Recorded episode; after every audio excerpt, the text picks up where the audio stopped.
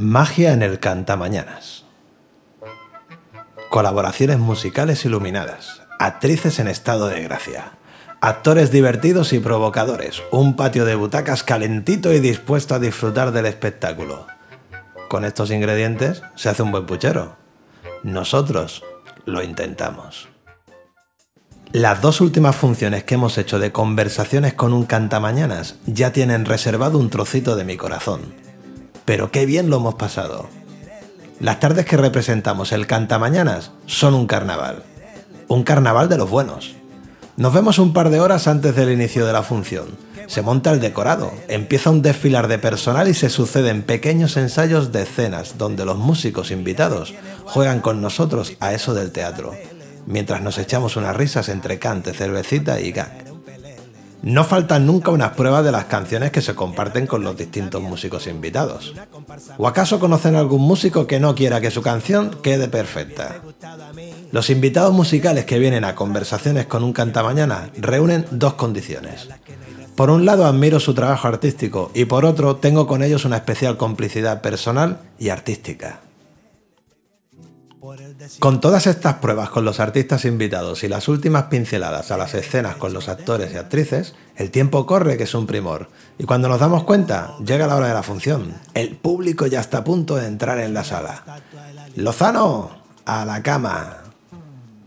Poco a poco y función a función, todo el equipo ha ido engrasando el funcionamiento del espectáculo. La última representación ha sido especialmente divertida. Hemos escuchado las opiniones de nuestros maestros y hemos implementado las mejoras y sugerencias para limar los aspectos que podían enmendarse.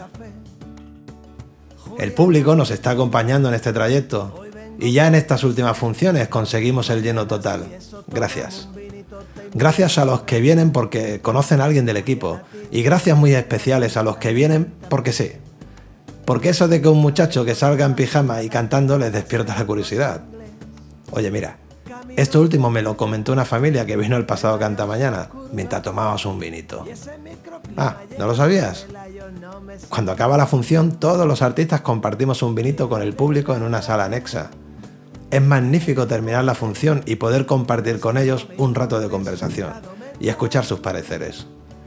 Es un momento fantástico para poner el termómetro de cómo ha ido la cosa y, por qué no decirlo, nos regalamos un caramelito para el ego. A los artistas invitados no podemos más que darle las gracias por venir a cantar conmigo y acceder al juego y la gamberrada del estupendo y cada vez más genial equipo de actores. Gracias a todos los músicos que han pasado por el espectáculo, en todas y cada una de las sesiones. Y mi respeto y admiración por ese grupo de actores que convierten la habitación del Lozano en un camarote de locura. Hace tiempo confesé que quizás habría que matar al cantamañanas. Ingenuo. El cantamañanas está más vivo que nunca y parece que le queda cuerda para rato. Bueno, tú dirás, ¿te vienes al próximo?